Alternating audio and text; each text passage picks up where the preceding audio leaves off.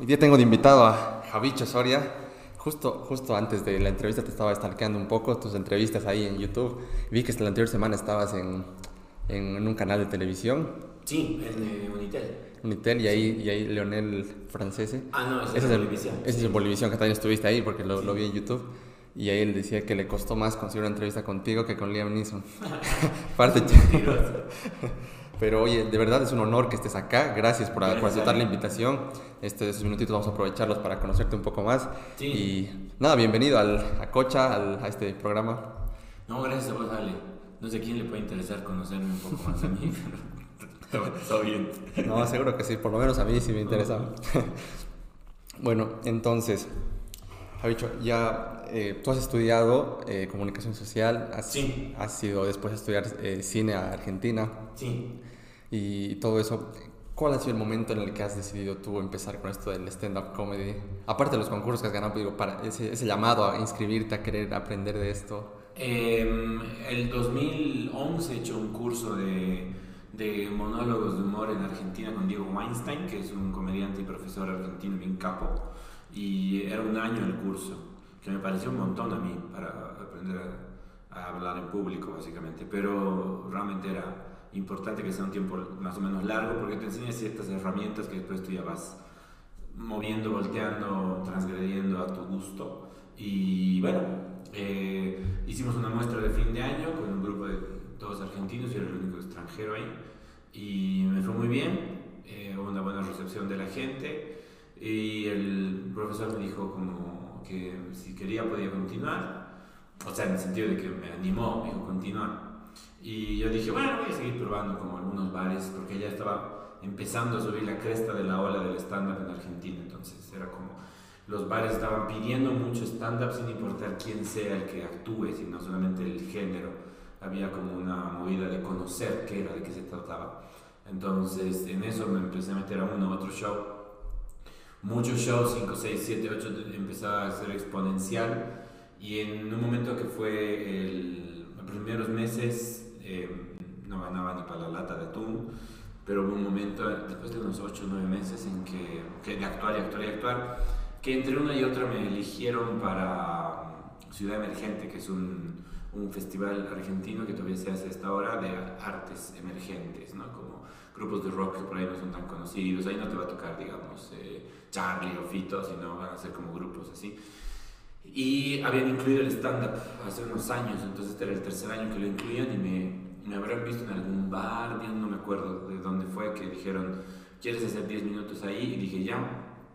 E hice 10 minutos en Ciudad Emergente, que es un video que está en YouTube, que era un escenario de rock para 2.000 personas y me fue muy bien y tuve la ventaja de que mi amigo, un amigo de allá, me filmó y todos se hacían filmar en ese festival porque era importante para todos, a tres cámaras, como que había un servicio y todo que te contratabas para que te filmen.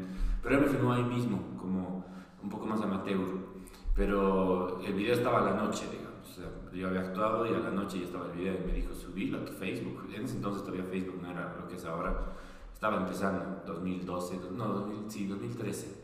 Estaba empezando así en Facebook a, a hacer el mundo este que es. Y lo subí y eso generó que como era el único que había subido su video de los 60, 70 comediantes que habían actuado ahí, lo viralizaron muy rápido todos los comediantes porque había mucha solidaridad en el grupo. Y eso hizo que de repente me empiecen a llamar de distintos lugares donde ya me pagaban. Y lentamente empezó a hacer como un trabajo donde actuaba 3, 4 veces por noche, 3, 4 noches por semana y todos los shows eran pagados. Entonces llegó un momento en el cual empecé a hacer suficiente plata como para vivir solo, como para eh, renunciar a un trabajo que yo estaba en un call center allá. Y ahí empezó, entre la adrenalina de estar frente al público y hacer reír, que siempre es algo que es adictivo, y la plata, que siempre es algo que es adictivo, eh, ahí estoy, ya van ocho años de vivir exclusivamente de la comedia. Y y genial. Y estos primeros meses que, que tú cuentas que trabajabas sin paga, sí, obviamente trabajabas en otras cosas. ¿Cómo, cómo, o sea, realmente sientes que se encontró tu pasión en esto por al, al hacerlo hasta gratis, como dices? ¿O, por, Sí, o es- era más hobby? Es, es adictivo, es muy adictivo. Cuando te va bien es adictivo. Cuando te va mal.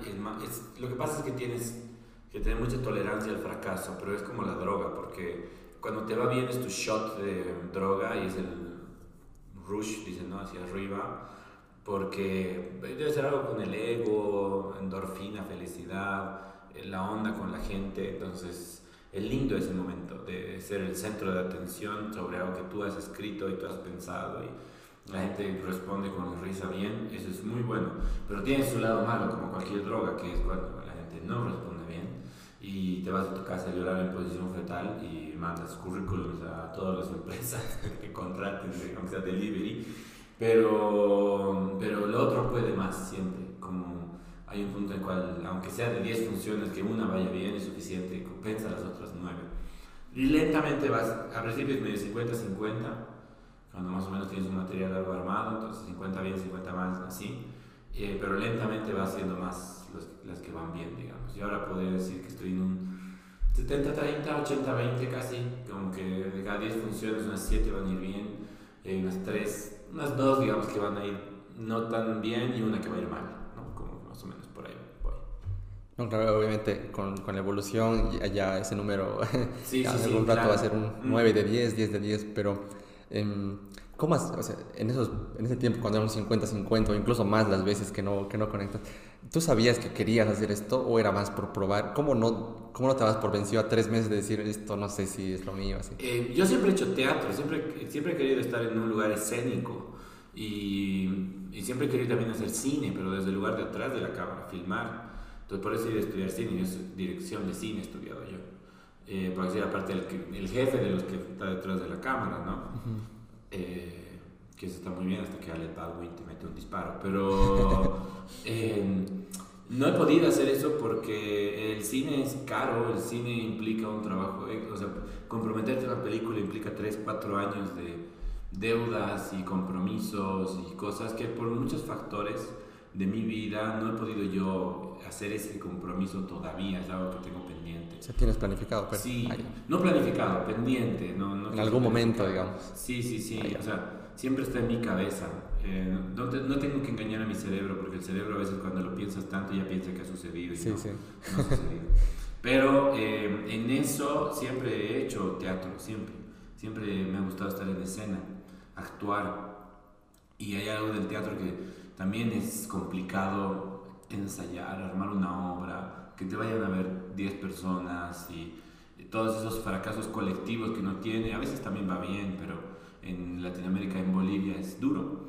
Entonces encontré en el stand-up dos cosas que eran básicas para mí. Uno que era que estaba en algo escénico que aparentemente me iba bien y eh, tenía un rédito real de plata, ¿no? Como que no, no era la frustración del teatro de estar seis meses trabajando para ganar 100 dólares, digamos, ¿no?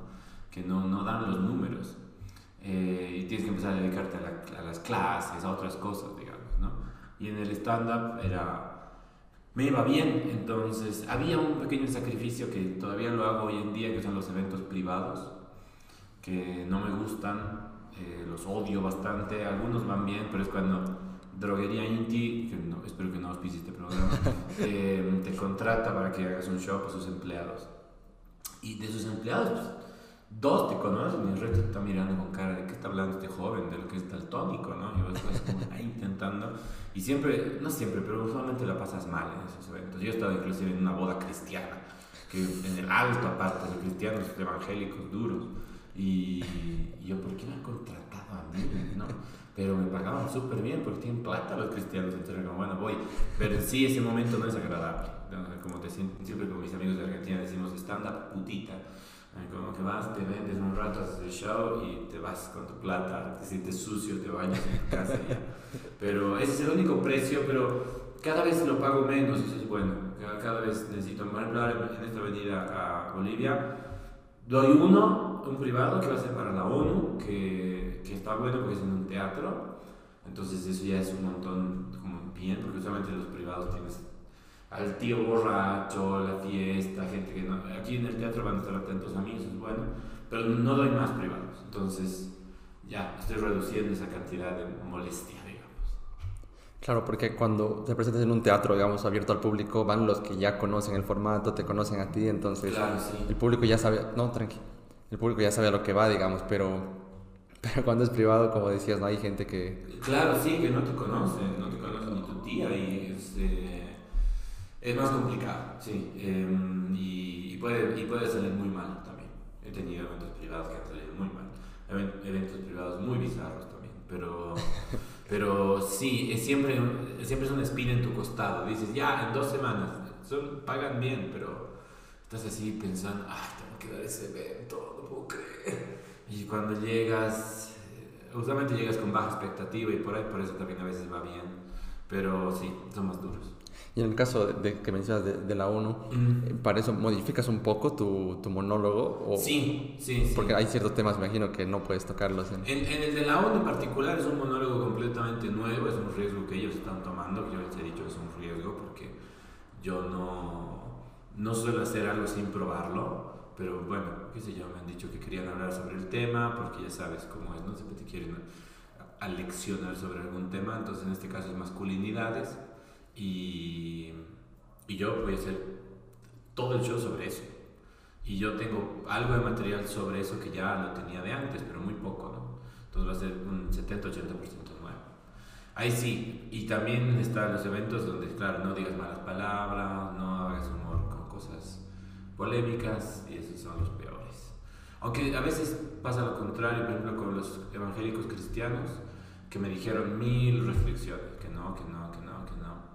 Entonces yo voy y estaba haciendo lo que podía, porque mi humor en sí en general puede ser limpio, pero a veces se va por temas escabrosos, no estaba funcionando nada. Y de repente, dicho, me mando un, con un chiste, me mando. Y hice un chiste de Jesús, un chiste. me mandé uno para ver qué tal. Y empezaron a reír. Entonces ahí como que empecé a subir un poco el nivel y empecé a subir, a subir, a subir y en algún punto estaba haciendo casi, censurando bastante, pero casi mi material. Y la gente lo disfrutaba más, porque en realidad no es tanto el material, es la autenticidad, ¿no? Claro. Se nota cuando estás cuidándote, en cambio cuando estás más abierto. Y esos que eran cristianos evangélicos, que, podía haber ido muy mal, pero al final como que bien. O sea, esa apuesta me podía haber salido muy mal. Podía haber hecho ese chiste no se reía nadie y podía hacerme lío, inclusive alguien decirme, ah, te he dicho que no, ya no te voy a pagar, puede pasar. Pero por suerte salió bien, pero siempre está eso, ¿no? Es molesto tener que estar ahí apostando. Claro. Eh, sí, se, se, nota mucho la libertad que tienes eh, en tus monólogos de, de, tocar temas complicados, digamos, religión, política, creo que son los más. Entonces. Política igual acá en Bolivia ya. Ya no tanto, ¿no? Sí, sí, sí. Pero tal vez. Somos muy buenos para el humor político los bolivianos, entonces por eso también, como estamos bastante curtidos con eso. Pero la religión y algunos temas de la que están ahora, de, sobre todo de las identidades, eh, sí tal vez generan un poco más de controversia, ¿no? Cuando estás hablando de homosexualismo, justamente masculinidad, machismo, feminismo, eh, religión, ahí empieza un poquito a haber a veces gente que, que no le gusta, ¿no? No, a mí me encanta que el humor pueda tocar estos temas sin, sin o sea, sí dice cosas, pero por detrás, ubicas. Entonces, como que hay el permiso en la comedia de, de, meterte más en estos temas, pero nunca has tenido miedo de que algún rato, no sé, te eh, ofendas a un grupo de personas y, y te, te, pueda perjudicar. Eh, ¿Así físicamente? No, o sea, digo, ofender a un grupo, digamos, como mencionas, a un grupo que apoya alguna ideología y que nada, pues te quieran cancelar o, te, o en redes sociales el, eh, ataque. Hasta ahora, los únicos que me han querido cancelar han sido los fanáticos de los carcas y mm, los orureños, que son los dos que más han. Y los religiosos y los católicos, digamos. Pero como los fanáticos de los carcas, que ha sido más duro en realidad, porque hice un, en un video en YouTube, que era un análisis de la canción Esta cara bonita. Ah, ya. Y hablaba de la canción respecto a lo que parecía que estaba diciendo esa canción, que era, ¿no? Como que cuando tienes plata la mina viene, como que la compras. Y, y, a veces la gente confunde el tema con el chiste, ¿no? Porque eh, no era que yo decía que los carcas eran malos, ni que los carcas eran un grupo horrible, ni que no me gustaba la música de los carcas. Simplemente estaba diciendo que la letra esta estaba diciendo este, no había una discusión al respecto de esto, esto es lo que dice esta letra. Pero la gente confunde, para ellos el tema era estás atacando a los carcas en su identidad y su integridad. ¿no? Pero como yo me cuido mucho en las redes sociales hasta ahora, toco madera, porque me la vida, Yo me cuido mucho en las redes sociales de no ofender a nadie, en el sentido de que no, no, no me burlo de la gente por cómo es, por cómo piensa, sino em, agarro algún elemento y lo disecciono, cuidando, por ejemplo, eh, creo que un, un buen ejemplo que tengo es este justamente de Oruro ¿No viste que los obreños se enojaron con, con el que Unitel hicieron un sketch de eh, carnaval? Sí. Y ellos se enojaron porque dicen que es una falta de respeto al carnaval y que piden disculpas a los humoristas. Súper susceptibles. Con la banda Popó. Con la banda Popó. Sí, sí. Los, a, mí el sketch no me gusta, no me hace reír para nada, pero defiendo la libertad de hacerlo y que no se tengan que disculpar por eso. Eh, no es un humor que a mí me haga reír, pero ¿quién soy yo para censurarles la libertad de expresión de hacer eso? Eh, creo que todos tenemos derecho a ser soretes con los otros mientras no les hagamos daño. Eh, pero eh, ellos se enojaron, ¿no? Entonces yo solamente puse en mi red social, puse, cuando alguien se queje por la generación de cristal, yo les responderé, y eso que no conoces a los folcloristas hondureños. Que en realidad en esa, en esa frase no hay ninguna ofensa a nadie. No estoy diciendo que el folclore es malo, no estoy diciendo que el folclore merece un maltrato. No estoy diciendo ni siquiera que los folcloristas son malos, ni que son idiotas, simplemente estoy diciendo que son fácilmente ofendibles y todos lo sabemos. En realidad es, una cosa que todos lo sabemos. Oruro se ofende, es algo que tienen, ese es su tema. Entonces, eh, es chistoso porque la gente que se, orureña que se me ha ofendido en el post está probando mi punto y la gente que me quiere cancelar, no hay manera que ni el algoritmo ni ningún empleado de Facebook pueda decir esto está ofendiendo a nadie, porque no insulto a nadie, no uso ninguna mala palabra, no, no, hay nada en ese mensaje que pueda decir incito al odio, nada. Entonces, no me, no me cancelan la página por eso, por más de que tengo seguramente 10.000 orureños poniendo denunciar página, las denuncias no llegan por eso, digamos, ¿no? Entonces me cuido mucho de eso, porque usualmente la denuncia que puede llegar por algún chiste ofensivo donde por ahí, no sé, se me ocurre ahora sí, que me, he visto de mujer y hago de trans y soy re zorra porque soy un trans y no sé, una cosa así. Entonces sí es claramente una mofa de una persona y puede ser que sea cancelable, pero eso no es un humor que a mí me guste hacer tampoco. Entonces eh, trato, si voy a hablar sobre las minorías trans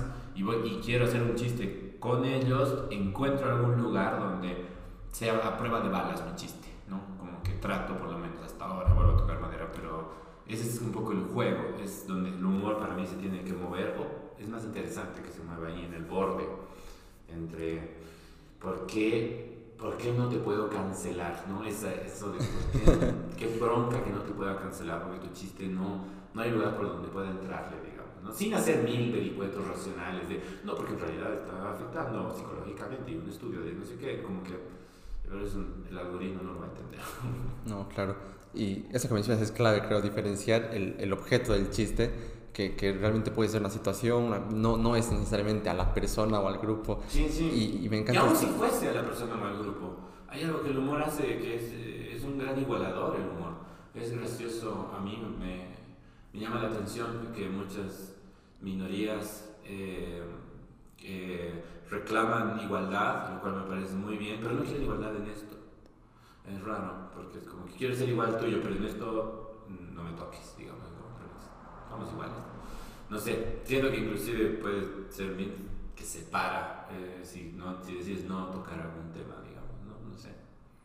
Sí, hay mucha inteligencia por detrás de, de, justo de no pasar estos ciertos límites y jugar ahí. Sí, sí, puede salir mal, puede salir mal. Eh, hice uno, por ejemplo, todavía no, no era tan no era tan conocida la página, todavía no es muy conocida, tiene 120 mil, que está bien, pero, pero no es así. Pero um, cuando tenía 50 mil, 40 mil, hice uno sobre el aborto. O yo, yo, estoy a favor del aborto. Y sí, le pasé un poquito de mambo ahí, como que era bien ofensivo. como la gente estaba a favor. Sí, agresivo directamente. Ya. Como que, sí, pero bueno, tampoco me cancelaron en ese momento, pero bueno, a través del algoritmo todavía no funcionaba tan. Sí, y o sea, tu página es bastante activa nomás, haces ahí ciertos, ciertos sketches humorísticos. Sí, últimamente he sido un poco más light, no, cada tanto hago alguna cosa que por ahí se llama, pero también he dicho que a hacer cosas que o me diviertan a mí o me divierta hacerlas en su momento. Y como me gusta el cine, empecé a hacer muchos más videos relacionados con cine, digamos, que con temas polémicos, ¿no? Aunque es gracioso porque la gente le encuentra polémica a todo igual. Hice un, un resumen de una película de ciencia ficción que en sí, en general, la película simplemente plantea que un tipo se crea a sí mismo, por lo tanto es hombre y mujer al mismo tiempo, pero por temas de viajes temporales, ciencia ficción, así nada que ver. Y está, claro, defiendes la ideología de género, nuestros niños después van a ser travestis. No, no, no. ¿Por qué? ¿Por qué estás extrapolando eso de una película de ciencia ficción? O sea, igual la gente va a encontrar un pretexto para ofenderse siempre. No, sí, a, la gente le gusta encontrar en redes sociales un espacio donde echar su, su mal genio, no sé, desahogarse. Entonces, a veces ni siquiera importa tanto lo que hagas, sino que si haces algo que tenga cierta llegada, sí o sí va a ofender a, sí, gente. Sí, sí, en algún momento. Salvo que sea muy light, ¿no? O sea, si estás mm. hablando por ahí, mm, tienes un gatito, estás hablando del papel higiénico y una cosa, ah, sí, me pasa eso, y una cosa así muy, muy light, ahí sí, como que, pues, que nadie se ofenda. O por ahí sí, pero menos. Pero cuando un poquito estás tocando algún tema y estás así, no hay chistes sin víctima, es el tema. O sea, si quieren chistes sin víctima va a ser súper plano, un humor súper triste, súper paternalista. Entonces, siempre la víctima puede que no le caiga bien el chiste. A mí me hacen un chiste en Argentina porque soy boliviano. Yo soy un tipo trasplantado, tengo mil problemas de salud, diabético y más me río, no, no ofendo, digamos. ¿no? no hay ninguna identidad donde yo diga, yo soy muy pro ciencia, por ejemplo, soy muy pro ciencia. Cuando me hacen un chiste respecto a lo eh, oveja que soy con los científicos, igual no, no genera una ofensa. Es, es extraña para mí la idea de ofenderse por el humor. Me ofenden otras cosas.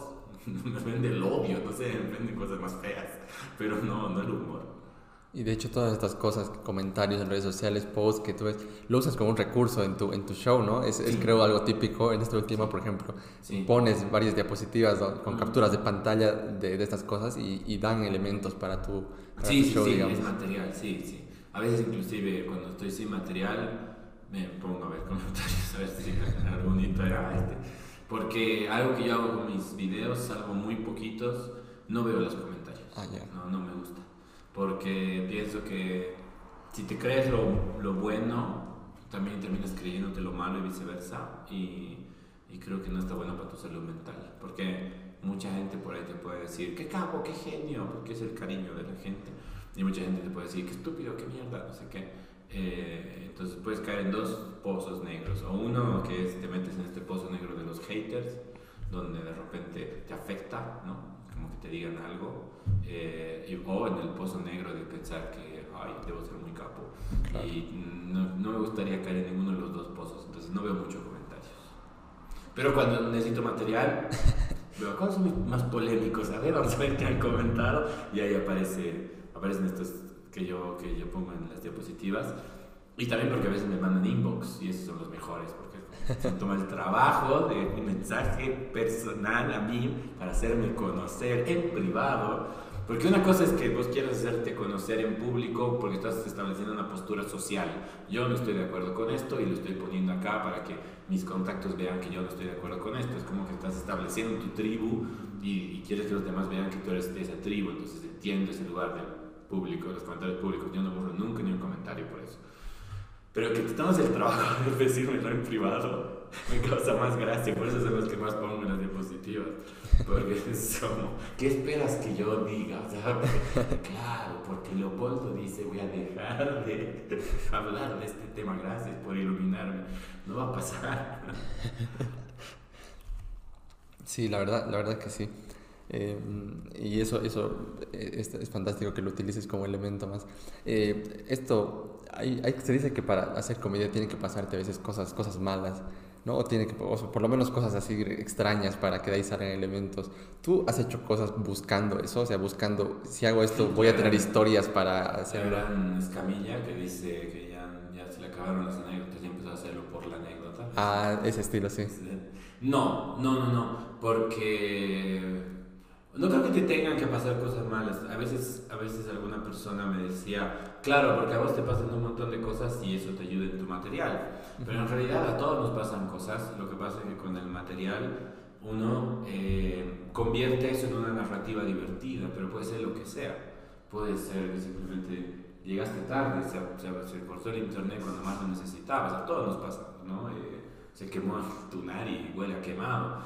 Entonces, cosas que a todos nos puede pasar, elementos en común, lo que pasa con el comediante es que el comediante agarra esa narrativa y la vuelve un relato de humor, que es lo que hago yo. Más allá de que sí, a mí sí me han pasado cosas más extremas, como lo de mi operación, que lo cuento en, esta, en este show y alguna cosa que contaba en otros, pero no creo que sea una vida particularmente más especial que otra, solamente que utilizo esos elementos para, para crear esa narrativa. Y aprendido a hacer eso justamente en el curso y demás hacer eso, a, agarrar y decir, bueno, se me cayó el vaso hoy día, justo cuando mi abuelita estaba llegando, no sé, ¿cómo hago que eso se convierta en algo divertido? Y a veces alteras la realidad también, o sea, tiene una base de realidad, pero hay cosas que no son tan así, digamos, ¿no?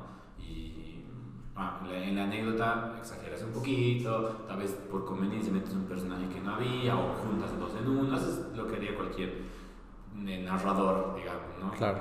Haces tus juegos para que quede más cerradito todo, digamos, ¿no? Sí, me acuerdo, te escuchaba en una entrevista decir que un amigo te había dicho que esto es lo que hablamos en nuestras reuniones, solo que tú le das un orden. Claro, sí, sí, sí, sí, decía, sí, es lo que decimos en la mesa, pero ordenadito, sí, y sí, básicamente eso, sí, como que hay algo de la anécdota compartida que lo que yo hago es la extrapolo y la le pongo un par de condimentos, orden, le, pongo un vestidito y la vuelvo escénica, ¿no? Porque mucha gente va y trata de contarte, pero siempre pasa que tenías que haber estado ahí, ¿no? Como que no me parece gracioso porque no conozco todo el contexto. Cuando aprendes a dar un contexto, a hablar una narrativa, crear un conflicto y demás, la gente se engancha y aparte de eso ya le metes humor. Entonces, es un poco la cosa. Y cuando creas, digamos, tu show, hay chistes obviamente que los debes dejar fuera por, por por no ofender a alguien porque sientes que puede ser ofensivo o, tratas de meterlo no, todo? No, eh, cuando siento que puede ser ofensivo lo pruebo una, dos, tres veces y si veo que es lo suficientemente poderoso como para que yo lo mantenga, lo mantengo. Si pienso que está generando... Porque yo un poco coincido con un comediante que, que falleció, un comediante yankee que se llamaba Patricio O'Neill, que decía, en mis shows me gusta que 50% de la gente se ría carcajadas y 50% de la gente se ofenda. Dice, porque mientras más se ofende este 50, más se ríe este otro 50. Dice. Entonces yo le trabajo a este otro 50 y este otro 50 no va a volver a verme, pero este otro 50 va a traer más gente y así. Un poco, un poco eso, no tan exagerado, porque Estados Unidos es otro tipo de mercado, pero eh, algo así, como que pruebo y veo. Si hay mucha más ofensa que, que risa, entonces lo voy sacando, lo voy modificando para que mm, para modificar ese dial, digamos, ¿no? Que sea realmente que haya una risa, porque son buenos los chistes ofensivos donde hay una risa, pero hay un posterior de, oh, es un hijo de puta, ¿no? Los, gauchos siempre dicen, hijo de puta. Em, está bueno eso, pero cuando es solamente como un, ah, simplemente como una cosa medio de ofensa, pero no te genera risa, no pasa nada si es uno, dos, tres del público, como dice Patricia, 50 del público, pero cuando es todo el público, entonces dicen, mm, esto ofende más que hacer reír, a mí me parece como que, que, siempre mover la varita y ver. Y hay un chiste, de hecho, que yo lo hice en La Paz, pero no lo he hecho aquí en Cocha, que estaba un poco haciendo ese efecto, ¿no? Era un chiste muy oscuro sobre una pilota mujer. Y, pero yo lo quería probar, en La Paz lo he probado tres veces, eh, una más o menos funcionó, las otras dos generó más una cosa de no, ¿no? Entonces dije, me parece que esto no, y después recibí un poco de comentarios de gente querida, gente que respetó su opinión respecto a ese chiste particularmente, entonces dije, bueno, ¿para qué? ¿Para qué voy a seguir haciéndolo? Como que no está generando. Ahora, hay otro que sí, por ejemplo, el de Hitler, que tengo un chiste ahora de Hitler, que el Hitler va y le dice a un negrito, eres el muerto un millón, que es un montón ese chiste porque es súper oscuro pero es suficientemente fuerte como para que la gente ríe y después hace como que, oh, uh, oh, se escucha así, y me encanta eso. Entonces cuando se queda, se queda por eso, digamos, ¿no? Pero sí, sí, a veces se va por... Pero siempre pruebo, nunca dejo de probar. Mm, no. ¿Y cómo son tus primeras pruebas? ¿Son en públicos más pequeños? O... Debería ser, pero por la, por, la pandemia lastimosamente he tenido que ir directo, porque... Ah, ya no he estado actuando todo un año y medio, esto lo he creado en este año y medio y ha sido como, de una voy y pruebo. O sea, actuaba virtualmente, pero hay ni idea, así, no, sabes ni por qué se están riendo, no sabes si se están riendo, no sabes si están, están ahí, para, para, estoy de fondo mientras están cocinando, no sabes. Entonces, eh, así como de una, pero usualmente sí deberías probar en shows más chicos o entre material fuerte que tú sabes que funciona, probar y otro material que ya sabes que funciona. Pero bueno, en este caso fue así. Pero dentro de todo he sacado un 30% de show más o menos de lo que probé en La Paz. Se quedó bastante, por suerte. Pero sí es porque ya después de 8 años, más o menos ya estás empezando a aprender qué va a funcionar y qué no. Claro, ya, ya, ya te cubre. Sí, sí, exacto. Sí, sí, mm. Me parece interesante esto del 50% porque, porque, como decías, nadie va a salirse libre. O sea, el humor que hagas es muy suave no va a generar tanta risa, pero tal vez no ofenda tanto. Pero cuando los chistes, va a haber mucha gente que le cause mucha risa y un grupo que y se sienta o incómodo o no tanto. Sí, igual, igual hay grandes exponentes de un humor así, re tranquilo y familiar, que son muy capos, Lelutier, por ejemplo, ¿no? Juego de palabras, aparte son talentosísimos, bueno, eran pobres, sí, con la música y demás, pero llegar a ese nivel también pues, son, eran señores ya de 70 años. Entonces, por ahí de aquí a 10 años logro estar en un lugar donde puedo hablar de cualquier tema de forma más limpia también, puede ser, no sé. Por ahora me gusta mucho esto de jugar con el borde, pero no sé a dónde me llevará la carrera tampoco. Sí, es, interesante todos estos estilos. uno de mis humoristas favoritos que ahora no se presentó hace mucho tiempo por diversos problemas, este eh, Louis C.K.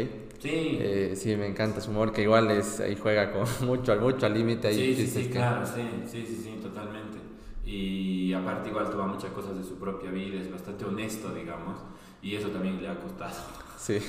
Le ha costado, claro. Y eso y bajarse frente a gente sin su consentimiento pero... eso entre otras cosas. Eso entre otras cosas. Esto no lo Bueno, eh gracias por el tiempo que, que te has tomado para venir a, mi programa. Eh, que, y bueno, antes de terminar, siempre dejo un espacio para que digas lo que quieras a modo de, de despedida o, o, lo que sea. Eh, nada, que, que, se vacunen, se pone en modo Ministerio de Salud Pública. el otro día una amiga me dice, si no eres comediante deberías volverte explicador de por qué la gente se tiene que vacunar.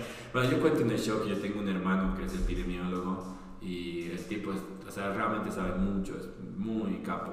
Y eh, como yo siempre le hago preguntas, siempre estoy como aprendiendo de él porque él me cuenta con chuis, me explica bien bonito, me da ejemplos, tiene un espíritu científico que yo no tengo, yo soy más bruto, digamos, en ese sentido, pero tanto me ha metido en la cabeza cosas, o sea, en el sentido de explicarme, que ahora ya te puedo explicar bien por qué deberías vacunarte. Entonces el otro día se lo estaba explicando a una chica y creo que he logrado que se vaya a vacunar. Eh, pero no, nada, que se cuiden, que eso, que, que sean solidarios con nosotros y nada, que no se ofendan con el humor. El humor es la libertad de expresión más grande y lo necesitamos. Hasta las monarquías tenían un comediante que se hacía la burla del rey. Bueno, a veces le salía mal y le cortaban la cabeza. Pero claro. Sí, esto que mencionas es, es interesantísimo. Decía, el, en esas épocas antiguas, el bufón del, del, pueblo era el único que tenía permiso de reírse, de reírse del rey, digamos. Entonces, y a veces le salía mal, a veces le, lo mataban, pero se la jugaba con el chiste. siempre se la con el chiste. Ha tenido una importancia así, histórica, que siempre... Sí, era porque sabían, los mismos reyes sabían que el humor libera, distensiona, iguala de alguna forma. Ellos lo utilizaban para el mal, digamos, para sus propósitos egoístas pero ahora que estamos en sociedades de más libertad de expresión, lo peor es censurar el humor, porque es un lugar, el periodismo y el humor, lugares que se censuran usualmente cuando deberíamos estar censurando en realidad otras cosas. Pero bueno. ya que mencionas hay una pregunta para terminar, ¿qué piensas de, de los antivacunas y la gente que, que no, no cree en esta? Que les falta información, creo que es fácil en el internet meterte en rabbit holes, como dicen, ¿no? en los huecos del conejo de Alicia hacia un mundo donde de repente tu propia racionalidad, que es exactamente la misma la mía, no pienso que sea gente tonta para nada, sino simplemente el mismo proceso racional lo llevan hacia otro lugar que es distinto al que lo llevo yo. Lo que pasa es que hay un cierto consenso científico que no ven porque justamente hay muchos elementos, sentirse especiales, sentirse que no son parte de un rebaño, mil, mil elementos posibles, también vivencias personales, qué sé yo. Entonces, que nada, lo más importante es hablarles con tranquilidad, no tomarlos como si fuesen tontos, sino simplemente charlarles, eh, tratar de mostrarles algún otro lugar para que puedan ver. Eh, y eso, creo que charlando más o menos van cayendo los argumentos de la antivacuna a medida que le vas hablando de a poco y con fundamento. Eh, entonces creo que esa es la clave. Y bueno, y lo mejor es hablarle a alguien que quiere. Yo esta cuata, por ejemplo, porque es amiga, me quiere, la quiero. Pero si voy a hablarle a Juancito de la esquina, mi bola, cara, claro. que convencer. El trabajo es del que, del que sí confía en las vacunas, no como esos elementos de las farmacéuticas malas, sino como un elemento de la ciencia que nos ayuda a vivir más tiempo. Eh, hay gente que quiere y que no cree en las vacunas, que le charle, que le, lo convenza con, desde el lugar del cariño y de escucharlo y también saber por qué le preocupa tanto. Y eso, creo que es un trabajo de mierda, pero bueno, es el único que se puede hacer, porque si no, Ay, esto va a durar unos 5 años más. bueno, pero lo bueno es que ya has podido volver con las medidas y con la gente vacunada a los shows. Sí, sí, sí. imagino que eso te ha, te ha, devuelto un poco la alegría porque es diferente la presentación con el público en vivo que virtual. Sí, sí, sí, sí, es una fiesta, sí. Así que no, qué, qué, felicidad que estés volviendo a tus shows. Cuando estés de vuelta, pues ojalá se pueda armar una segunda parte. Hay muchas cosas que me gustaría hablar contigo, así que sí. Sí, sí, A ver si al año yo, si, si, mi páncreas me lo permite, voy a estar acá. No, se puede. Invitado para hablar cuando quieras.